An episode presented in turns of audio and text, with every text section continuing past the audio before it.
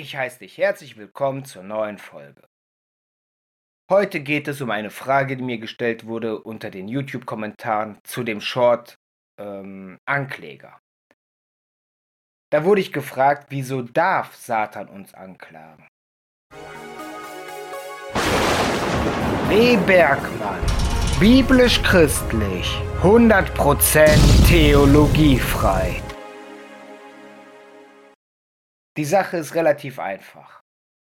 Denn der freie Wille, der gilt nicht nur für uns, der freie Wille gilt auch für die Engel. Denn hätten die Engel keinen freien Willen, hätte Satan sich nicht entscheiden können, gegen Gott zu rebellieren. Hinzu kommt, wir dürfen jetzt das Wort Satan nicht immer ausdrücklich als eine Bezeichnung für das Böse als Person betrachten, verstehen. Satan bedeutet anfeinden, Widersacher, dagegen sein, widerstehen. Im Psalm 109, Vers 20 haben wir zum Beispiel im Grundtext das Wort Satan enthalten. Aber die Übersetzungen sprechen nicht von dem personifizierten Bösen. Das bedeutet zum Beispiel nach Elberfeld, nach der Elberfelder Übersetzung, das sei der Lohn meiner Widersacher von Seiten Jahwes und derer, die Böses reden, wider meiner Seele. Das heißt also, der Lohn meiner Widersacher, Mehrzahl. Das ist also jetzt nicht der Widersacher. In der Schlachter, in der alten Schlachter, nicht die 2000, steht, das sei der Lohn meiner Ankläger von Seiten des Herrn, derer, welche Arges wider meiner Seele reden. Und Luther übersetzt, so geschehe denen vom Herrn, die mir zuwider sind und reden Böses wider meiner Seele. Da sehen wir also, das Wort Satan hat mehrere Bedeutungen, wie so oft die Wörter in der hebräischen Sprache mehrere Bedeutungen haben. Und in dem Buch Hiob finden wir zum Beispiel Kapitel 1, Verse 6 bis 11 und Kapitel 2, Vers 1 bis 5, wie Satan und die Gottessöhne vor Gott stehen. Und der Herr sagt zu ihm, hast du meinen Knecht Hiob gesehen? Der ist tadellos, der ist gut. Und Satan sagt, ja, natürlich habe ich den gesehen. Aber er ist ja nur gut, weil du gut zu ihm bist.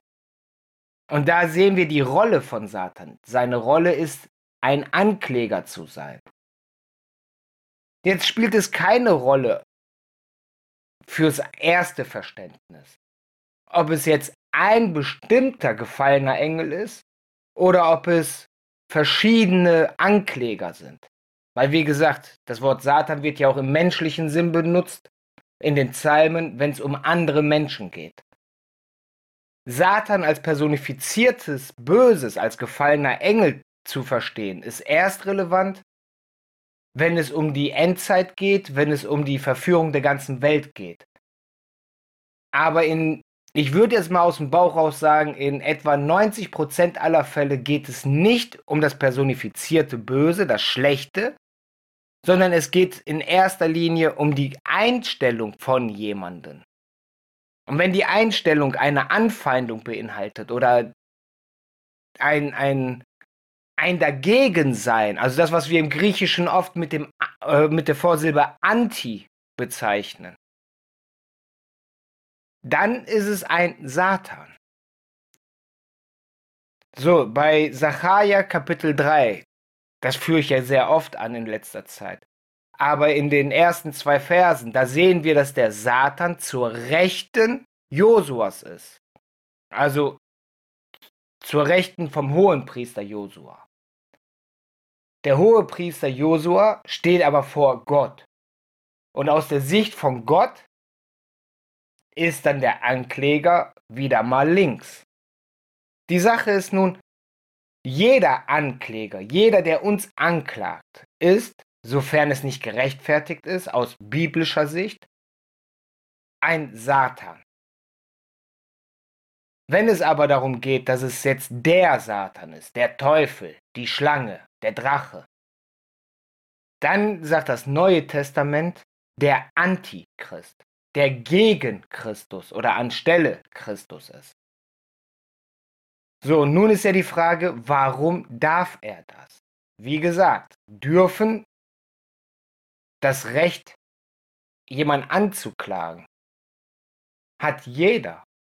Jeder darf irgendwen anklagen, weil wir einen freien Willen haben. Und eine Anklage ist ja nichts anderes, als zu sagen, das entspricht nicht, wie ich es mir vorstelle. Das entspricht nicht dem, was ich denke, das richtig ist. Und wenn nun der Ankläger da ist, und jetzt reden wir von dem Teufel, dem Drachen, dann ist es einfach seine Rolle. So wie Judas Rolle war, der Verräter zu sein ist Satans Rolle, uns anzuklagen. Nicht im Sinne, die Menschen machen was falsch, die Menschen sind da nicht auf dem rechten Weg, das nicht. Sondern Satan, das sehen wir ja bei Hiob. Satan sagt, Gott, zu dir sind die Menschen nur freundlich und lieb und nett, weil du lieb und nett zu denen bist. Und wir dürfen eins nicht vergessen, wenn wir die Bibel lesen. Das Buch Hiob ist das älteste Buch in der ganzen Bibel. So wie der Jakobusbrief der älteste Brief im Neuen Testament ist, das älteste Buch im Neuen Testament. Das ist älter als die Evangelien. So ist das Buch Hiob das älteste Buch in der ganzen Bibel. Und da wird uns halt gesagt, dass dort schon diese, dieser Streit, diese Miss, Missverständnisse auftauchen. Nämlich der Ankläger, Satan, der Teufel, der gefallene Engel, der sagt, die Menschen sind nur lieb und nett und glauben an dich, weil du ihnen nichts Schlechtes gibst. Und Gott sagt, gut, das ist deine Meinung, probieren wir einfach mal aus. Du darfst hier was Schlechtes machen. Und dann schauen wir mal, ob er immer noch zu mir hält. Das ist ja das Interessante an der Sache.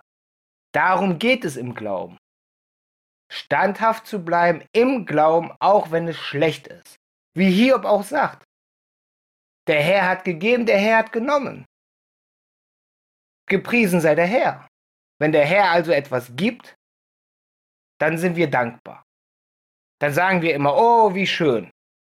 Wenn der Herr uns aber etwas nimmt oder es zulässt, dass uns was genommen wird, warum sind wir dann nicht dankbar? Warum sagen wir nicht, oh, schön, Herr, danke, dass du mir jetzt wieder was lehrst? Das ist also eine Sache von unserem Empfinden, ob es gut oder schlecht ist.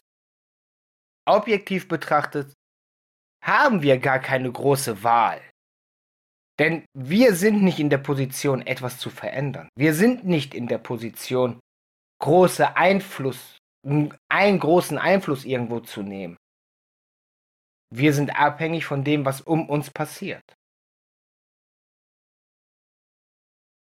Und der ganze Läuterungsprozess, worum es eigentlich geht, nämlich dass wir geläutert werden zum Guten, der bedarf eine Kontrollfunktion. Man muss ja immer gucken, wie weit bin ich denn jetzt im Glauben?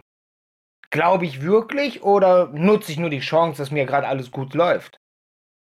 Und die Sache ist jetzt, jeder, der von Gott die Erlaubnis erhält, uns irgendwie zu widersprechen, uns anzufeinden, ist eigentlich ein Satan. Viele Worte von mir jetzt gewesen zu einer einfachen Frage. Und wie gesagt, im Grunde bekommt der Satan die Erlaubnis aufgrund des freien Willens, weil Satan es einfach anders sieht, wie wir es sehen oder wie Gott es sieht.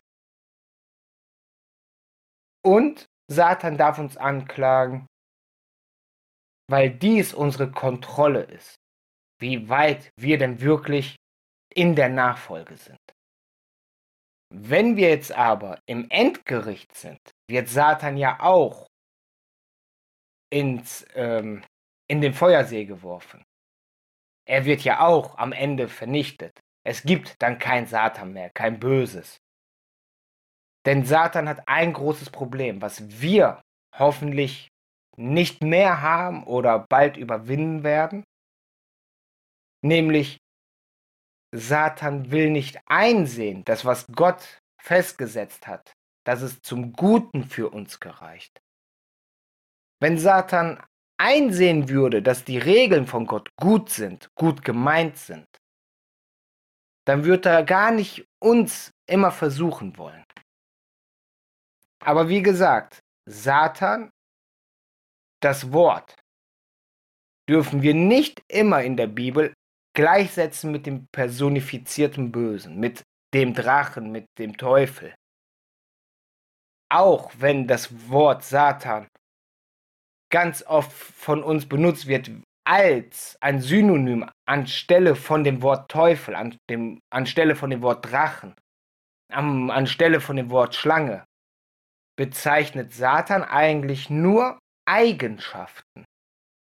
Es sind Eigenschaften, wie eben gesagt, Anfeindung oder dieses Ich bin grundsätzlich dagegen.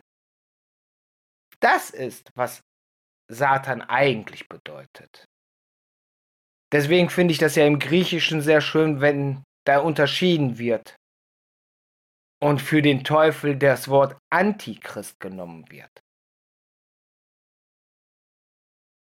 Denn das verdeutlicht es einfacher, dass es nicht eine, eine eigene, eigenständige Personifizierung von etwas ist, sondern dass es auf jeden zutrifft, der anstelle Christus ist oder sich für anstelle Christus setzen möchte.